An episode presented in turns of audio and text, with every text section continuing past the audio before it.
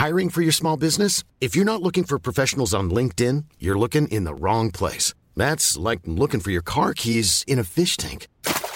LinkedIn helps you hire professionals you can't find anywhere else, even those who aren't actively searching for a new job but might be open to the perfect role. In a given month, over 70% of LinkedIn users don't even visit other leading job sites. So start looking in the right place. With LinkedIn, you can hire professionals like a professional. Post your free job on linkedin.com slash people today. Départ de l'heure des Pro 2 avec Paul Melun ce soir. Ravi de vous retrouver Paul, Georges Fenech, Arthur de Vatrigan et Guillaume Bigot. C'est un plateau très féminin. Euh, ce soir. Et c'est un plaisir de savoir que je suis entouré de, de, quatre femmes. Euh, Absolument. À ce que je sache. Merci. La semaine prochaine, on viendra en perruque. Euh, vous n'avez pas besoin de perruque, vous l'avez déjà. Elle suffit, celle-ci. Un, peu de sourire.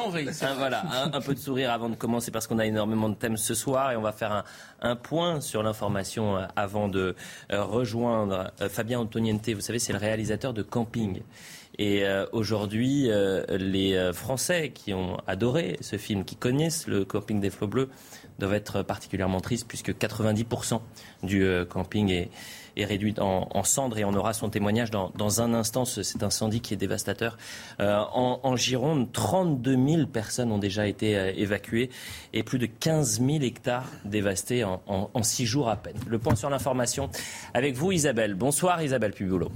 Bonsoir Elliot, bonsoir à tous. Le projet de loi sur le pouvoir d'achat examiné à l'Assemblée nationale, une semaine décisive pour le gouvernement.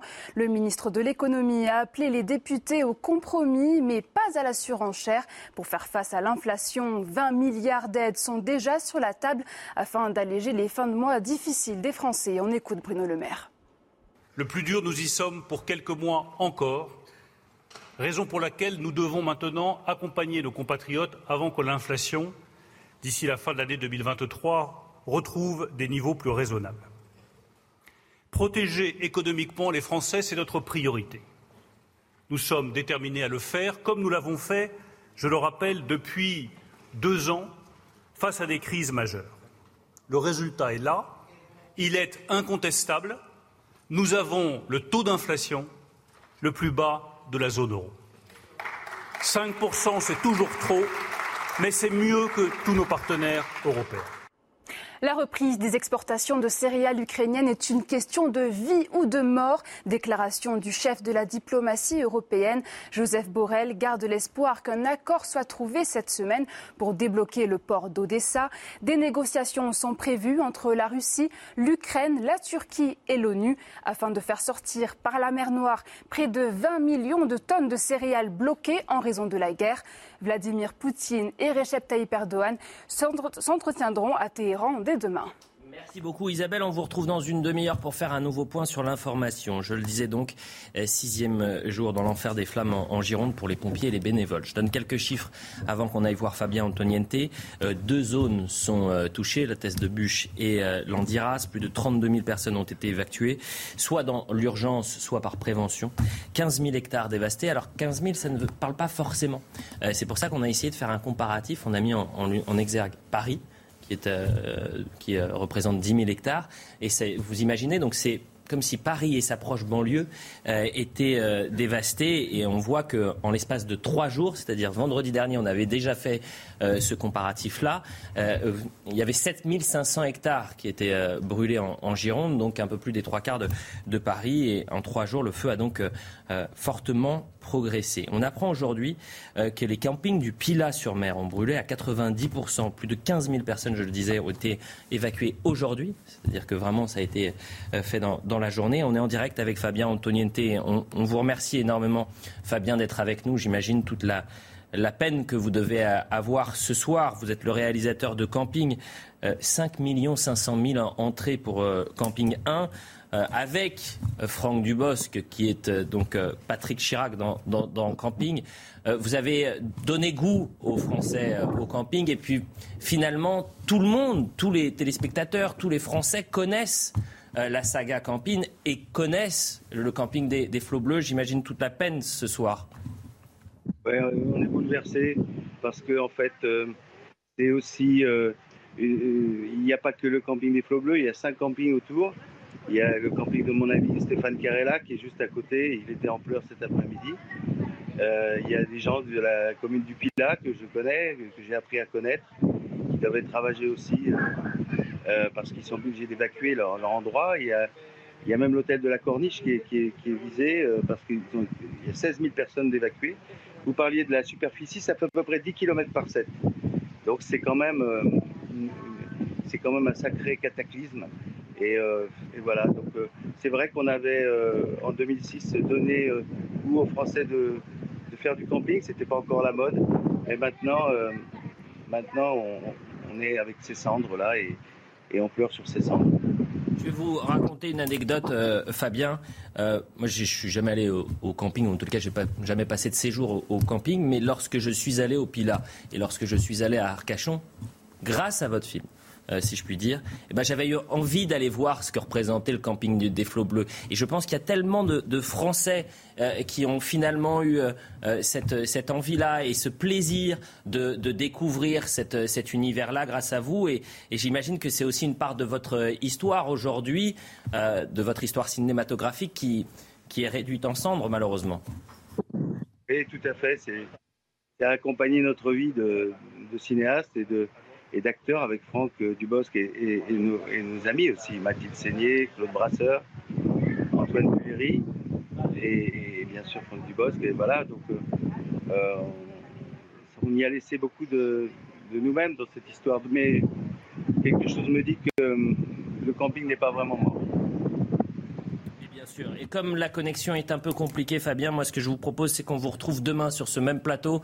On, reviendra sur euh, les anecdotes euh, du film, de la saga euh, camping avec vous sur le plateau et, on parlera de, camping. Je vous remercie beaucoup, Fabien. On vous retrouve demain soir dans l'heure des Pro 2.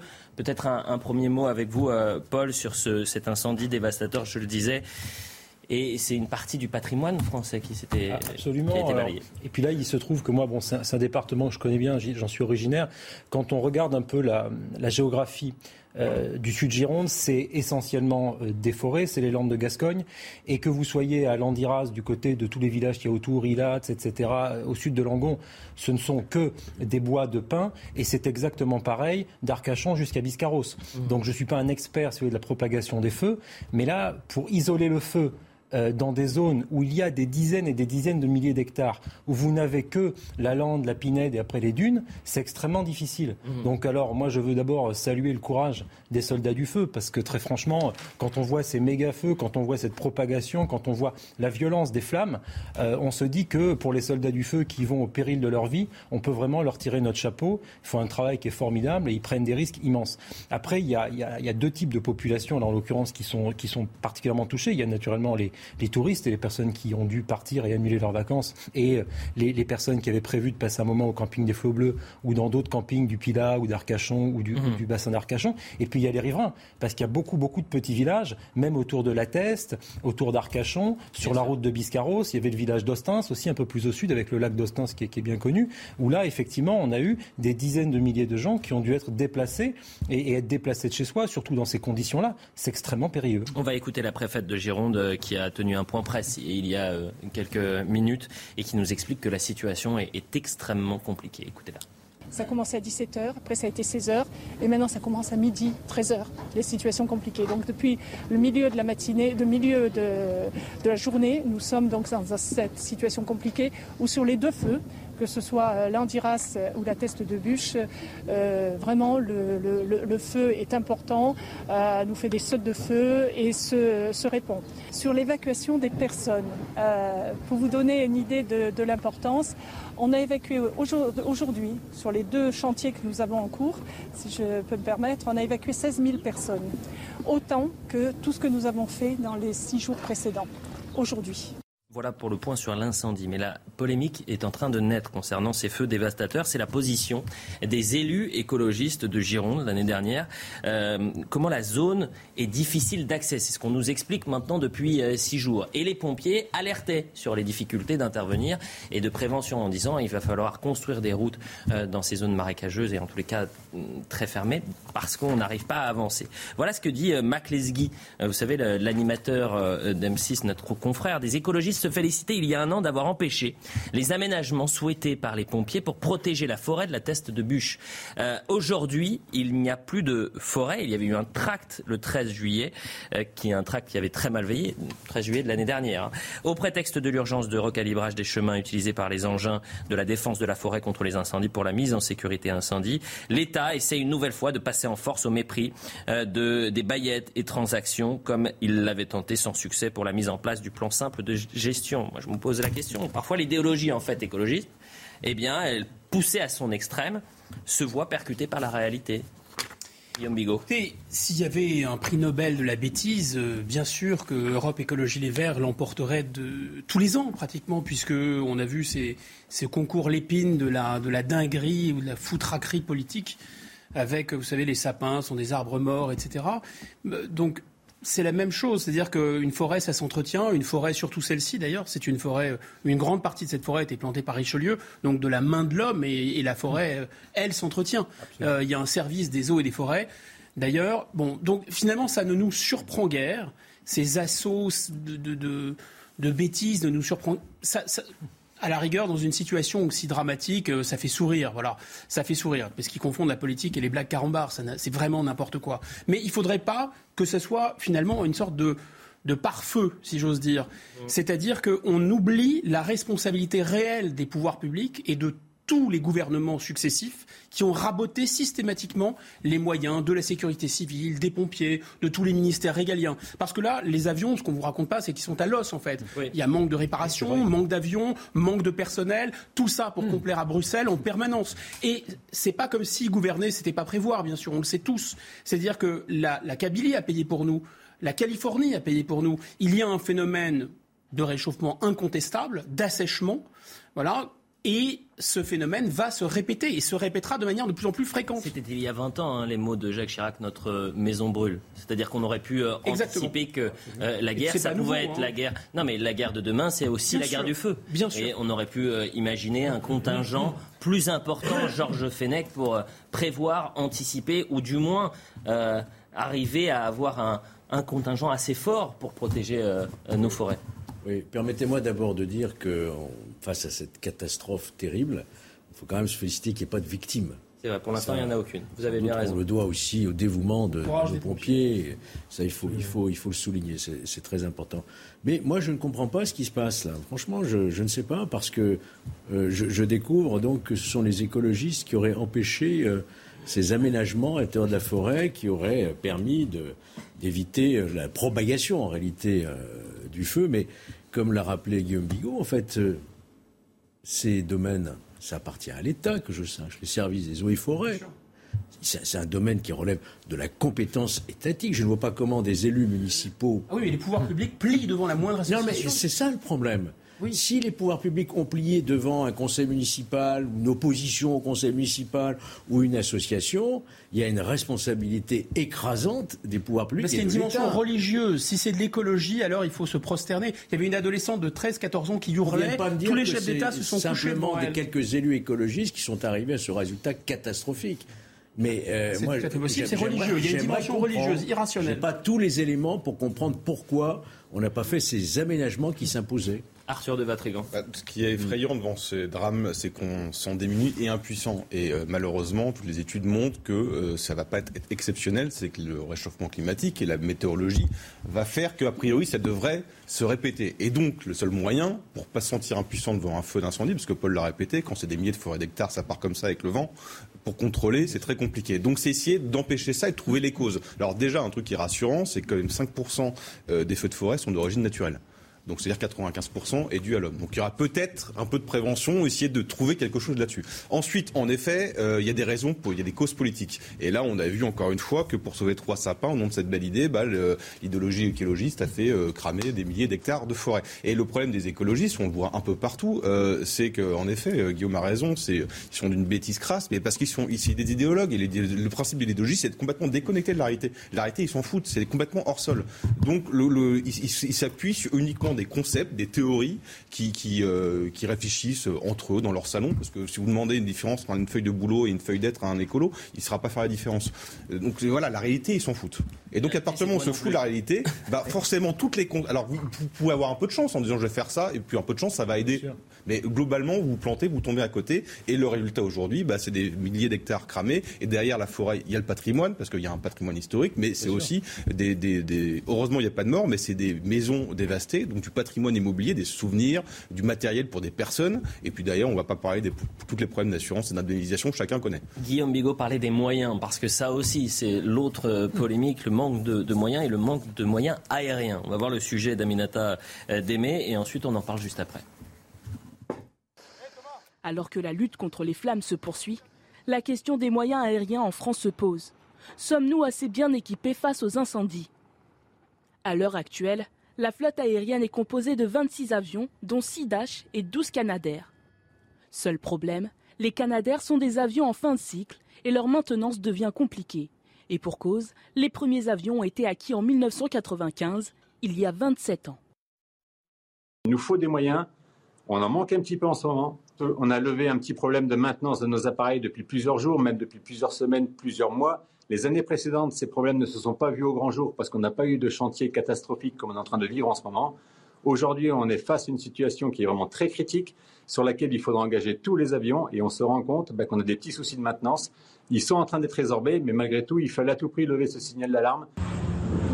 Mais alors, combien de Canadair sont en état de voler, et surtout, pourquoi la flotte n'est-elle pas renouvelée?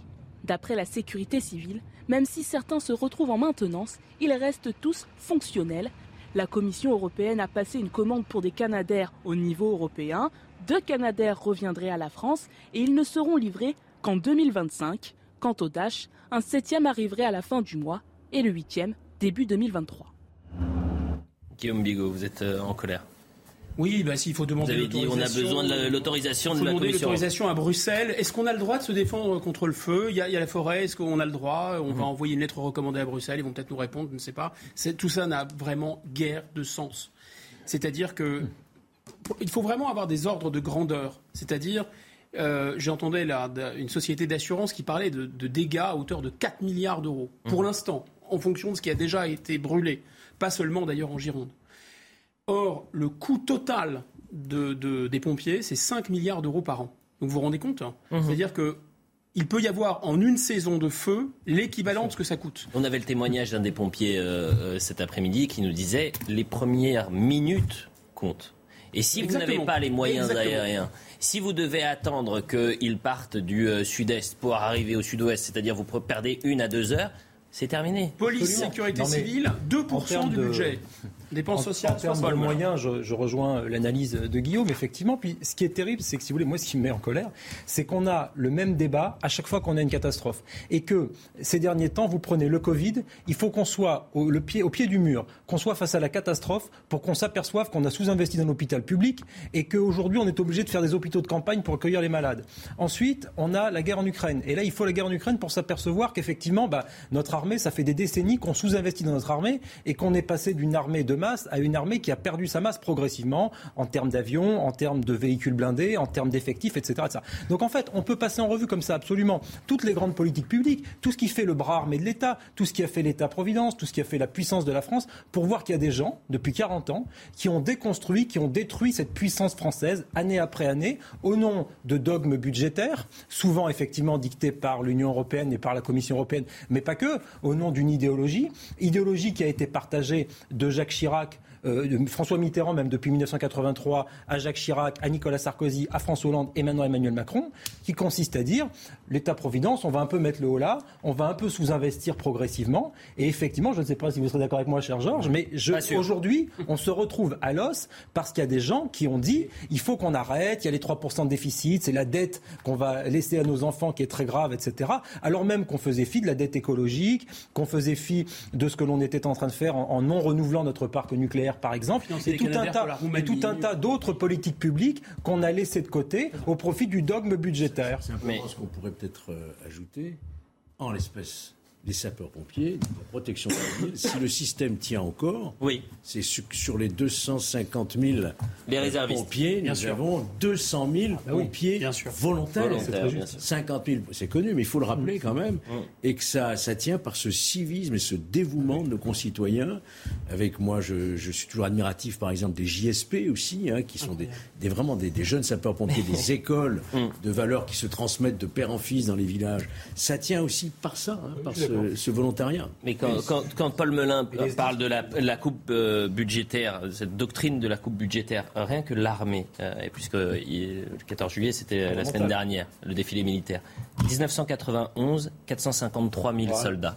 Aujourd'hui, 2021, 203 000. Et vous parlez des réservistes dans l'armée. 420 000 en 91. Ah, j'ai mieux, et 41 000. J'ai mieux pour vous. Si on... armée professionnelle. On est passé d'une armée euh, de conscription, d'une armée professionnelle. Il y a une, c'est pas sur la même doctrine. Sur le nombre de blindés, sur le nombre d'avions, ça a fondu comme ah bah, Si vous voulez, je vous les donne. Hein, si on continue euh, sur ce que dit Paul, évidemment, il y a la justice, il y a l'école. En gros, on est en voie de clochardisation. Sauf que je sais pas vous, mais moi, mes impôts, ils baissent pas. Mmh. Absolument. Donc, ou par l'argent, en fait. Absolument. Mais c'est ça toute la question. Vous gagnez plus. c'est plus d'impôts, moins de moyens. C'est ça qui est, qui est étrange. C'est-à-dire que vous avez une, une protection sociale à l'américaine, mais vous avez des impôts à la scandinave. Et vous avez aussi une administration qui, quelquefois, est assez dispendieuse. On a énormément de thèmes ce soir et on avance un petit peu. On va parler de la politique. Et quand on voit ce qu'il se passe en ce moment à l'Assemblée nationale, on a guerre d'espoir euh, en se disant les choses vont avancer. Un exemple. Et parce que euh, on va aborder ce sujet, voilà un exemple de ce qu'il se passe à l'Assemblée nationale. On le dit, c'est la cour de récré depuis, euh, depuis euh, deux semaines. La NUPES a déposé un amendement pour renommer la prime de partage de la valeur, dite prime Macron, en prime enfumage.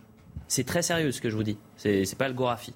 Euh, Carl Olive, le député de la majorité, a réagi sur Twitter. La NUPES propose de renommer l'article du projet de loi sur le pouvoir d'achat en fumage. Ça fait avancer la France. C'est à cela qu'on joue, Georges Fenech, lorsqu'on est député déposer des amendements pour faire le buzz, prime en fumage. On est bien sérieux? Justement, l'hémicycle n'est pas considéré comme le lieu où on fabrique la loi, je pense par LFI, hein, mhm. où on fait du buzz. Au fond, c'est ça de la provocation en permanence, du désordre, du trouble, on l'a vu à chaque séance. Et ça n'est pas comme ça, évidemment, que les Français attendent leurs responsables politiques, de quelque bord qu'ils soient. Donc je pense que sur ce texte-là, on est dans l'urgence. J'imagine que les, groupes, j'ai même entendu le Rassemblement national dire nous voterons ce texte parce qu'il y a une urgence. je pense que les LR, même s'ils n'obtiennent pas, évidemment, euh, ne serait-ce que la baisse du, du litre d'essence à 1,50€ qui coûterait effectivement 50 milliards sur le budget de l'État, mais j'imagine bien qu'ils vont voter parce qu'il y a urgence. Ce sont des mesures urgentes, ça. C'est ça, c'est 20 articles. Le texte doit permettre, je le dis, hein, limiter la hausse des loyers, verser une aide alimentaire de rentrée, créer une indemnité carburant conditionnée, maintenir le bouclier tarifaire sur les, prix de l'énergie, entre autres. C'est pas une politique économique, ce sont des mesures d'urgence immédiates. On est où, Arthur de On est dans la tradition euh, révolutionnaire de l'extrême gauche qui veulent toujours tout déconstruire. Ils déconstruisent euh, la France, les gamins, euh, les, femmes, les hommes. Alors imaginez les institutions, ils s'en foutent complètement. C'est pas étonnant depuis le début, euh, même avant qu'il soit élu, on sentait que ça allait partir à ce niveau-là euh, et dans ce respect-là des institutions. ils se foutent éperdument des institutions. Euh, Vous faites beaucoup d'honneur aux insoumis en les comparant aux révolutionnaires de la gauche du 19e siècle. tradition ah. révolutionnaire de déconstruire. Donc déconstruire une institution, donc on peut se permettre de faire n'importe quoi.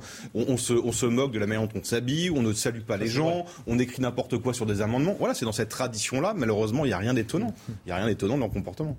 Vous êtes étonné euh, ou non, Guillaume Bigot non, je, pense qu'effectivement, il y a quelque chose comme ça dans la tradition révolutionnaire de vouloir jeter cul par-dessus tête les institutions et, de choquer, mais, mais force est de constater que les révolutionnaires, même l'extrême gauche, trotskiste, maoïste, etc., jusque dans les années 70, avaient lu des livres. Enfin, ils, avaient, ils avaient été à l'école, ils savaient lire et écrire.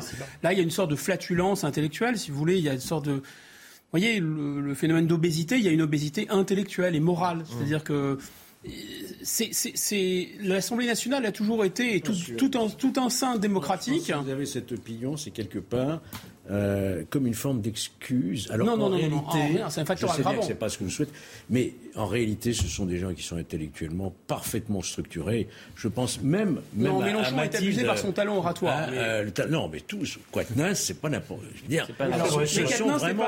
moi, je pense que tout ça n'est pas le fruit de la bêtise. C'est une stratégie politique parfaitement pensée et réfléchi. Si vous dites ce sont des gens idiots, etc., bon, c'est pas de leur faute. J'ai pas exactement dit ça. Non, il y, a une sorte de mot parce que l'Assemblée nationale, tout agora démocratique, est le lieu aussi de la polémique. La polémique, c'est étymologiquement en grec faire la guerre avec les mots. Et donc, c'est faire la guerre avec les mots pour éviter que les gens se tapent dessus. Il y a une sorte de, compensation dans, le verbe, si vous voulez. La, violence dans la cité s'exprime dans le verbe. Donc, c'est normal que le ton monte à l'Assemblée nationale, dans les enceintes démocratiques. C'est normal même qu'on s'insulte de noms d'oiseaux, etc. C'est pas le sujet. Le sujet, c'est le mélange des genres. C'est-à-dire que dans un, dans un libellé de, de texte de loi ou dans un amendement, c'est pas le lieu, si vous voulez. Il y a un côté totalement débraille, hein, totalement. Euh, est-ce que c'est volontaire Ce côté débraille, moi, je le justifie. Je ne sais pas si vous me rejoindrez dans l'analyse, Guillaume, mais je, je relèverai chez les insoumis une volonté de faire peuple.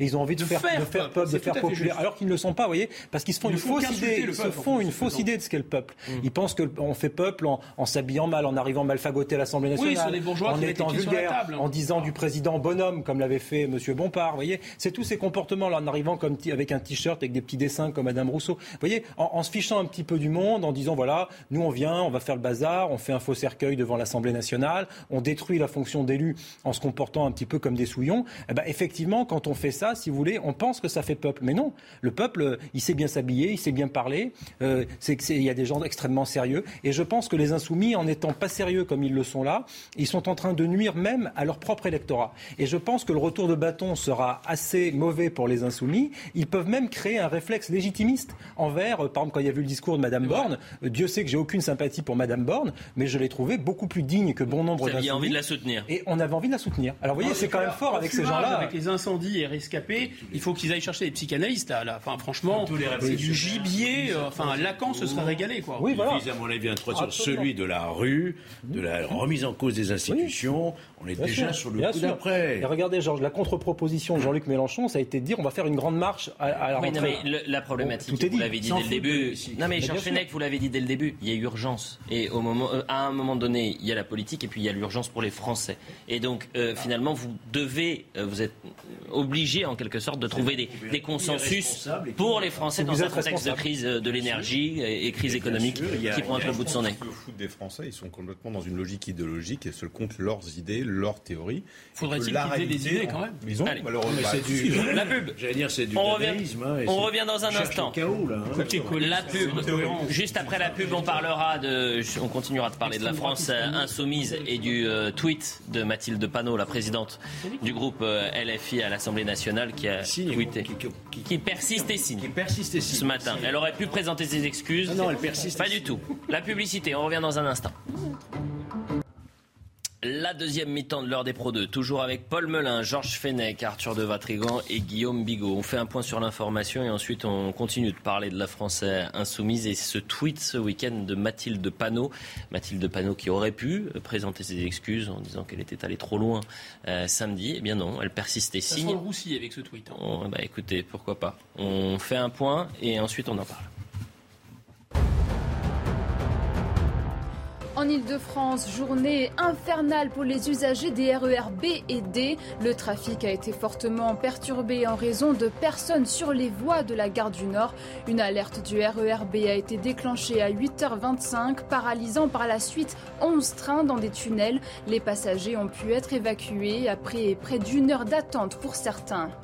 Les usagers de Roissy, Charles de Gaulle en colère avec la grève de début juillet. 35 000 bagages sont restés bloqués dans l'aéroport parisien, faute de trieurs. Selon le ministre des Transports Clément Bonne, tous les bagages ont été restitués et pourtant plusieurs voyageurs n'ont pas encore retrouvé leurs effets personnels. Ils dénoncent un manque de réponse. Face à la chaleur, une alerte de niveau 4 déclenchée en Grande-Bretagne. Ce niveau le plus élevé correspond à une urgence nationale. Les températures les plus chaudes sont attendues pour demain. Elles pourraient dépasser les 40 degrés, une première dans le pays. Certaines écoles resteront fermées et d'importantes perturbations sont attendues dans les transports. Voilà pour le point sur l'information. On dû... Vous êtes un peu dissipé, euh, Arthur de Vatrigan et, Guillaume Bigot. C'est le nouveau duo de l'heure des Pro 2. C'est un peu. On peut. Il faudrait sortir des cartons jaunes, Ah cartons rouges cet été. On va proposer à Pascal. Je vais essayer. Ah bah non, la rentrée c'est plus sérieux. Il n'a pas besoin de cartons. Mais peut-être que je vais en prendre pour euh, pour le mois de juillet et le mois d'août. Bon, on a du mal à, à savoir quelle est la, la, ligne rouge pour la France insoumise. Vous avez eu l'indignation, la colère après le tweet de Mathilde Panot. On parle de la présidente du euh, groupe La France insoumise. Il y a 80 ans, voilà ce qu'elle a écrit. Les collaborationnistes du régime de Vichy ont organisé la rafle du Veldiv. Ne pas oublier ces crimes aujourd'hui plus que jamais avec un président de la République qui honneur à Pétain et 89 députés du Rassemblement national. Elle aurait pu, je le disais, présenter ses excuses. Écoutez sa réaction, c'était ce matin. Je considère qu'il est tout à fait légitime que nous rendions hommage aux maréchaux qui ont conduit aussi l'armée à la victoire et que cet hommage soit rendu, comme il l'est d'ailleurs chaque année par l'armée française. Mon chef d'état-major particulier sera présent à cette cérémonie. Je ne fais aucun raccourci, mais je n'occulte aucune page de l'histoire. Et maréchal Pétain a été pendant la Première Guerre mondiale aussi un grand soldat. Voilà. C'est une réalité de notre pays. C'est aussi ce qui fait que la vie politique, comme l'humaine nature, sont parfois plus complexes que ce qu'on voudrait croire. On peut avoir été un grand soldat à la Première Guerre mondiale et avoir conduit à des choix funestes durant la Deuxième. Vous comprenez il faut, il faut. Mais mon rôle n'est pas de comprendre que ça choque ou de commenter les gens. Mon rôle est d'essayer d'expliquer et de porter des convictions. J'ai toujours regardé l'histoire de notre pays en face. Je me suis toujours opposé aux idées, euh, au défaitisme français lorsqu'il a pu exister, à la complaisance avec toute idéologie. Vous ne pouvez pas me reprocher à moi d'avoir été ambigu sur ce point. J'ai toujours été absolu dans ce combat. Mais je reconnais aussi la part que les maréchaux ont joué, que notre armée a joué dans la victoire française. Nous sommes en train de célébrer le centenaire, le centenaire de la victoire et de la paix. La victoire d'une nation combattante. C'est pour ça que j'ai voulu que les poilus et ceux de 14 rentrent au Panthéon. Mais c'est aussi la victoire d'une armée française et de ses maréchaux. Et donc il est normal de les célébrer et de permettre à l'armée française de le faire. Vous avez bien compris, c'était pas Mathilde Panot, bien évidemment, mais Emmanuel Macron. C'était le 7 novembre 2018. C'est pour recontextualiser. Voilà ce qu'il avait dit sur euh, le maréchal Pétain. Donc, il y a quatre ans. Écoutons maintenant ce matin euh, Mathilde Panot, qui aurait pu, aurait peut-être dû, c'est vous qui allez me le dire, mmh. présenter ses excuses. Elle persiste et signe. Écoutez. Mais le tweet est une manière à la fois, évidemment, de rendre hommage à ces personnes qui sont mortes parce que juives, et le tweet est aussi une manière de lancer l'alerte sur le moment politique que nous vivons. Qu'est-ce qui est factuellement et faux dans ce que j'ai écrit? Donc oui, il y a un moment de commémoration et d'union sur la mémoire euh, de ces personnes qui sont mortes parce que juives, qui est extrêmement important, mais il y a aussi une question autour des responsabilités qui doit être posée, parce que si les responsabilités ne sont pas posées, alors nous pouvons reproduire des crimes abominables, et, et euh, c'est ce sur quoi je lançais l'alerte euh, à ce moment-là. Et une dernière, Georges Fenech. Quel regard vous portez et sur oui. le tweet et sur euh, la confirmation persistée signée du Oui, mais avant cela, d'une manière plus générale, ouais. j'ai l'impression qu'on est tous un peu en train de tomber dans, une, dans leur piège. Quoi.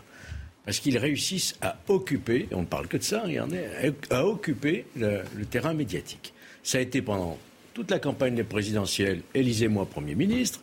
Ça a été ensuite les dérapages de la police tue, on ne parlait que de ça. Après, il y a eu le mot rescapé. Maintenant, c'est le tweet mmh. dont on parle. Et j'ai vraiment une certaine gêne à me dire d'avoir toujours commenté euh, ces énormités qui sont, à mon avis, une stratégie euh, pour se faire entendre et occuper le terrain médiatique et finalement flatter euh, certains. Voilà.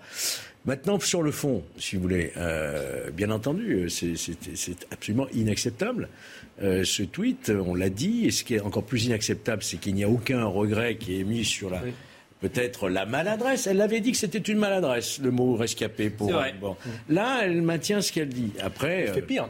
Elle fait, elle fait pire, puisqu'elle pointe des responsabilités. Donc elle dit qu'il y a des gens qui portent des responsabilités hein, C'est quand même, c'est quand même de mon point de vue, il y a une forme de diffamation. Bah oui, bien sûr.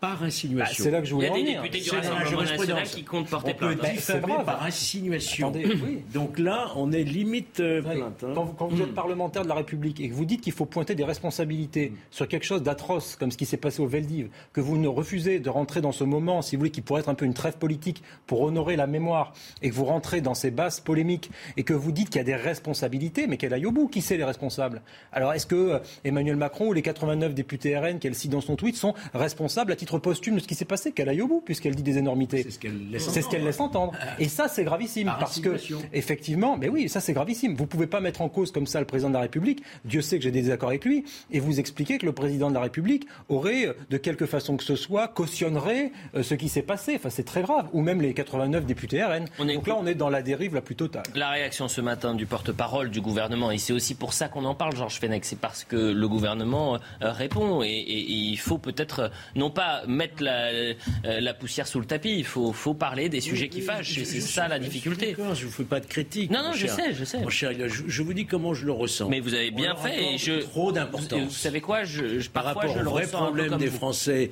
Mais vous avez difficultés, il n'y a pas de majorité absolue, ça va être très compliqué. On ne sait pas comment la rentrée va se passer.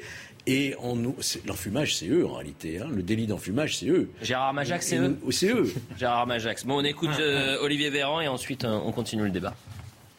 Mathilde Panot, la, présidente du groupe Insoumis, euh, elle est dans l'agressivité permanente. Elle elle vous parle pas, elle vous engueule. elle écrit pas, elle, elle offense. Ce tweet est extrêmement cynique. Il n'y a pas une fois le mot juif, il n'y a pas une fois le mot antisémitisme. Manipuler euh, ou vouloir tenter de manipuler quelque chose comme la rafle du Veldiv, alors même que le président, en même temps, vous l'avez dit, était en train d'inaugurer en gare, dans l'ancienne gare de Pithiviers, un nouveau lieu de commémoration de ce drame humain insupportable qui s'est passé. Il faut éviter de franchir le point Godwin à chaque fois qu'on tweet, sinon on prend un pseudonyme. Et il faut essayer d'apaiser le débat en politique. Rien à voir, mais je suis en train de regarder les réseaux sociaux. Et la dernière réaction de Jordan Bardella. Des pompiers volontaires ne peuvent pas rejoindre le front des incendies en Gironde car ils ne sont pas vaccinés. Mettons fin à cette absurdité, réintégrons-les ainsi que tous les soignants brutalement suspendus. Ça sera peut-être la polémique de demain. Il y a 5000 S'il y a 5000 pompiers, parce que moi je pensais que c'était une fake news. S'il y a bien 5000 pompiers qui ne peuvent pas intervenir parce qu'ils ne sont pas vaccinés, franchement c'est un scandale brûlé avec le Covid. Vous imaginez le drame Non, mais euh, euh, on peut en rire, mais véritablement, je, pense que c'est un, je pense que c'est un scandale si, c'est avéré. Revenons à, nos moutons, on en parlera, tiens, en fin d'émission. Euh, je, vais demander à, je vais demander à Valérie qu'elle sorte la réaction de Jordan Bardella et on terminera l'émission là-dessus. Mais revenons à Mathilde Panot et je me tourne vers vous, Arthur de Vatrigan. Jusqu'où vont-ils aller euh, finalement Elle est où euh, cette ligne rouge à ne pas franchir Il n'y a, pas de ligne euh, de la, côté de la France insoumise. ça fait longtemps qu'ils sont fait opérer de la honte et de toute dignité. Mais alors, si on regarde, si on ne connaît pas le tweet de Mathilde Panot et qu'on écoute sa déclaration, ça peut être intéressant parce qu'elle explique il faut en gros à quoi sert une commémoration comme ça de ces drames affreux? Ça, c'est éviter toute banalisation éviter toute banalisation c'est comprendre apprendre pourquoi dans notre monde moderne récent, euh, il s'est passé ce qui s'est passé avec un appareil d'État qui s'est mis en marche pour éviter que ça se reproduise. Ça ne veut pas dire penser que ça va se répéter comme la gauche pense à chaque fois ça va se répéter, mais que ça peut se reproduire par d'autres biais. Donc dans ce qu'elle dit de il ne faut pas que ça se reproduise, il faut essayer de pointer où est l'antisémitisme pour éviter que ça recommence, ok, c'est intéressant. Je me dis, bon, bah regarde plutôt dans ton camp plutôt que l'autre côté, parce qu'il y a un antisémitisme en France. Il y en a un. Il y a un vrai antisémitisme, on le sait. Si des Français de confession juive se barrent tous des banlieues de cette Saint-Denis, c'est parce qu'ils sont attaqués et chassés parce qu'ils sont juifs. Si on regarde les personnes qui sont fait tuer parce qu'ils étaient juifs, on, vous regardez qui sont les agresseurs, il y a une unité là-dessus. Et si on regarde du côté de... Pardon Non mais avançons, avançons. Les, les, les, agresseurs, parce que je ne connais pas leur nom. Mm. Je ne connais pas le nom des agresseurs malheureusement, mais ils sont, ils sont tous connotation étrangère, arabo-musulmans. Voilà, si vous voulez. Et ensuite, si vous regardez qui fait, qui, où est-ce qu'il y a de l'antisémitisme qui pointe ou qui rôde autour de partis politiques, je ne sais pas qui a fait venir Corbyn, par exemple, pour euh, participer ou pour soutenir euh, un parti politique lors d'une lors d'une lors d'une euh, d'une élection. Donc, en effet, l'antisémitisme, on sait que c'est un drame comme ça n'arrive pas d'un coup, c'est quelque chose qui est long et tout d'un coup l'appareil d'État se met en marche. Donc, pour éviter que ça recommence, elle a raison de dire qu'il faut pointer ça. Sauf qu'il ne faut, pas qu'elle sorte de nos directions. Guillaume Bigot, le mot de la fin sur ce sujet en avance. Vous connaissez l'adage euh, errare humanum est, persévérer diabolicum. Donc la première, la première fois que Mme Panot a parlé de rescapé, quand même. Bah, l'erreur est humaine, mais persévérer est diabolique. Donc la première fois qu'elle que Mme Panot s'est exprimée au sujet de Mme Borne de rescapé, on s'est dit c'est tellement énorme, c'est forcément une erreur. Mais là, elle persévère. Donc il faudrait qu'on sache, effectivement, j'abonde dans le sens d'Arthur de Patrigon, c'est-à-dire euh, qui a parlé de pieuvre sioniste? Enfin, qu'est-ce que c'est que cette expression de pieuvre sioniste? Sinon, M. Mélenchon, mhm. quand il y a des assassinats antisémites abjects où des petites filles sont tirées à bout portant dessus par un islamiste, hein, qui dit que c'est un coup monté exactement? On peut savoir? C'est M. Mélenchon. Donc, effectivement, c'est quelque chose qui est, qui a partie lié avec ce qu'on vit, parce que pendant une décennie, deux décennies, trois décennies, on nous a dit attendez, il faut surtout pas s'attaquer aux islamistes parce que ce sont tous les islamistes, ce sont des descendants de l'immigration. Les descendants de l'immigration, ce sont virtuellement ou symboliquement des porteurs d'étoiles juives. Jusqu'au moment où il y a eu bug, erreur système, parce que les descendants de ces immigrés qui parfois refusaient qu'on parle de la Shoah en disant que Hitler, il fallait Hitler aurait dû finir le boulot. C'est ça qui s'est passé dans certaines classes de Seine-Saint-Denis. Erreur système, bug. Ce qu'on a pris pour les descendants intouchables des, des enfants juifs, c'est-à-dire les descendants de l'immigration musulmane, sont, ont réamené, enfin, ont fait revivre d'une certaine façon l'antisémitisme. Alors évidemment pas tous, mais l'antisémitisme contemporain, il vient de là. Or, les gens de la France insoumise, qui soutiennent-ils À qui font-ils des clins d'œil? De qui porte-t-il les valises exactement, sinon de ce nouvel antisémitisme? Hmm. Donc vraiment, c'est particulièrement abject. Dernière déclaration de Mathilde Panot, mais sur un tout autre sujet. Vous savez que Éric Coquerel est visé par une plainte pour agression et harcèlement sexuel. Euh, Éric Coquerel, qui est le président de la commission des finances, il a reçu le, soutien de Mathilde Panot ce matin. Je rappelle que la semaine dernière, le, parquet a ouvert une enquête. Il faut rappeler également aux téléspectateurs que la France insoumise a demandé la démission euh, de Gérald Darmanin et a également demandé la démission de Damien Abad. Donc la nouvelle doctrine de la France insoumise, c'est faites ce que je dis, mais faites pas ce que je dis. Sandrine Rousseau a dit autre chose, il me semble. La France insoumise.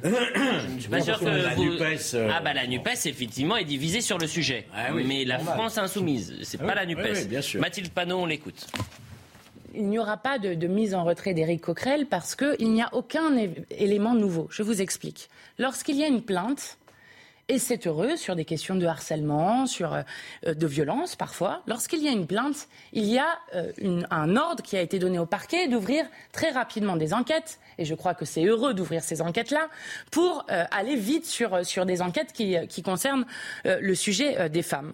Donc, il était logique qu'à partir du moment où une plainte était déposée le lundi, l'ouverture d'enquête suivait logiquement cette, plainte. Donc, il n'y a aucun élément nouveau. Ce qu'on reproche à Eric Coquerel, c'est d'avoir, en 2014, dans une soirée, euh, danser un rock, c'est elle-même qui le dit, danser un rock euh, avec, avec lui et qu'il lui est toucher la taille, effleurer les fesses et proposer de la ramener en taxi. Et lorsque elle a dit non, eh bien, euh, il, ne s'est rien passé.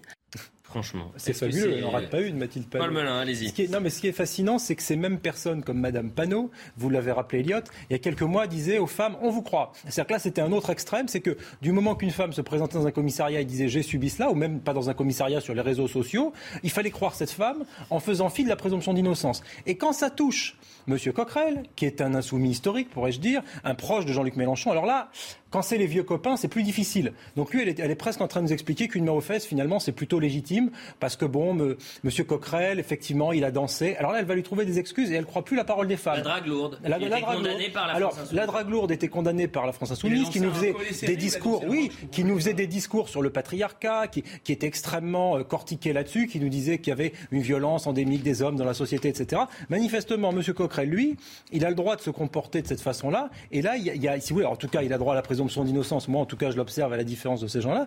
Mais si vous voulez, on observe un peu, hein, vous savez, euh, faites ce que je dis, pas ce que je fais à la mm. France insoumise. C'est assez étonnant. On, entend bien dans la forme que ces explications sont pour le moins laborieuses. Ah bah, elle rame un peu, oui. Euh, c'est vraiment tiré par les cheveux. En fait, elle lui accorde des circonstances atténuantes parce qu'après lui avoir mis la main sur les fesses, elle a dit stop, il n'a pas été plus loin. Absolument. Donc c'est une tentative alors. Hein, je ne sais pas comment on peut appeler ça. Non, mais c'est grotesque et c'est effectivement euh, finalement à géométrie variable. Voilà. Euh, je pense que elle, ne convainc personne. On peut traduire la pensée en fait, c'est-à-dire que si vous êtes Suivant que vous soyez blanc ou noir, les jugements de cour vous rendront, etc. Voilà.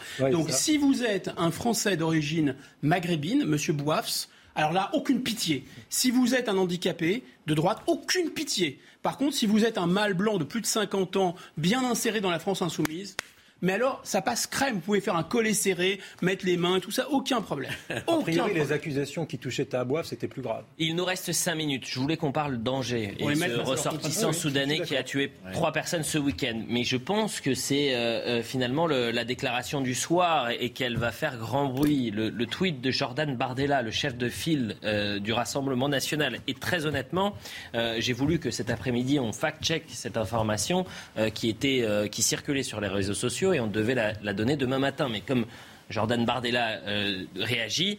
Euh, je, je, la redonne. Des pompiers volontaires ne peuvent pas rejoindre le front des incendies en Gironde car ils ne sont pas vaccinés. Mettons fin à cette absurdité, réintégrons-les, ainsi que tous les soignants brutalement suspendus. On sait que la situation est critique en Gironde. Ah non, c'est Ubu. Non mais attendez, et Arthur de Vatrigan, est-ce que vous trouvez ça normal qu'aujourd'hui des pompiers volontaires ne puissent pas aller sur, sur le front, si je puis dire, euh, parce qu'ils ne sont pas vaccinés. Non, ça n'a strictement aucun sens, c'est absurde, c'est même dangereux. Euh, évidemment, en plus c'est 5000, hein, c'est pas un petit nombre. Euh, mm. Donc 5000, je pense que c'est 5000 qui demandent à aller sur le front, c'est ça?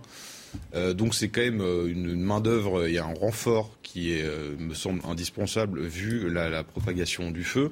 Là on est dans la, alors je sais pas si c'est une espèce de logique bureaucratique française où c'est très compliqué de parler papier, de dire finalement tu pourras revenir et compagnie, ou on est reste dans une espèce d'idéologie complètement. je donne juste les petites informations. Permettez-moi de vous couper. Des pompiers nous disent que ils ne sont pas ceux qui n'ont pas été vaccinés en fait sont suspendus depuis le départ et depuis septembre la vaccination Covid est obligatoire. On met titre que l'hépatite B, les pompiers anti-vaccination sont donc suspendus. ça n'a aucun sens. Mais... ah non, non, non, non, parce que s'il y a un pompier qui est vacciné, triple vacciné, quadruple vacciné, quintuple vacciné, mais qui est positif, lui, il peut y aller. Alors je le dis mais s'il y a un pompier qui est négatif, mais qui n'a pas été vacciné, lui, c'est interdit. C'est comme dans les C'est logique, non C'est comme dans les Il faut juste hiérarchiser. En fait, il y a le, le risque, c'est quoi? C'est qu'il contamine quoi? Des sapins qui sont en train de brûler? Donc non, voilà, il y a une urgence. Des arbres morts. On, des arrête et je pense que il faut tenir compte de l'état de catastrophe et de l'urgence pour revenir euh, immédiatement sur cette décision. Ensuite, on verra calmement, mais là, il y a le feu. Il faut aller l'éteindre, il faut porter secours. À la limite, ce serait même de, s'il y a manque de l'effectif, c'est de la, non-assistance à personnes en danger, à la limite. Donc, il faut que ces pompiers volontaires puissent accéder leur ce bon sens-là, pourquoi l'État n'a pas, excusez-moi Georges Fenech, mais moi la, question, et c'est sans polémique aucune, vraiment c'est en, toute naïveté que je pose cette Moi j'ai découvert ça comme vous aujourd'hui. Hein, je, je, n'y croyais vraiment très honnêtement, je n'y croyais pas. parce que il y a, probablement, non mais il y a probablement une idéologie euh, quelque peu technocratique et hygiéniste derrière tout ça. Mais vous savez, on est habitué quand même. Ça fait deux ans, on a eu droit au masque en extérieur alors qu'on savait très bien que ça servait à rien. Vous voyez, moi je suis pas contre les mesures sanitaires. Il peut y avoir un certain nombre de mesures sanitaires qui pouvaient justifier le premier confinement, le masque dans les transports, il y a plein de choses qui pouvaient justifier. Mais là, c'est un voyage total en absurdie. Il y a un risque gravissime. Donc, toute main-d'œuvre supplémentaire doit être mobilisée. Je souscris à l'analyse de Georges, mais, mais moi, je ne peux y voir, si vous voulez, que la main de, la technocratie, de l'administration reine qui va dire attendez, il y a un truc qui a été pris. Une autre interprétation dans l'heure peut prendre une décision qui s'applique Bien sûr, ben, j'espère qu'il a pris. l'ensemble du territoire. S'il a pris maintenant, j'espère qu'il a pris. À un moment où le roi est nu, où ils ont multiplié bêtises sur bêtises, ineptie sur ineptie, contradiction sur contradiction, insulte au peuple français sur insulte au peuple français. Le roi est nu. Donc c'est l'adage cochon qui s'en dédie. Ils ne peuvent pas, ils pensent, et c'est une logique assez paradoxale, que s'ils avouent, s'ils commencent à avouer que leurs mesures ne sont pas totalement efficaces, alors le roi sera nu. En fait, on verra, on verra à travers eux euh, qu'il n'y avait euh, avait finalement aucune espèce de cohérence. Donc ils, maintiennent mordicus une position absurde parce que pensent-ils leur autorité est à ce prix. Et s'ils renoncent...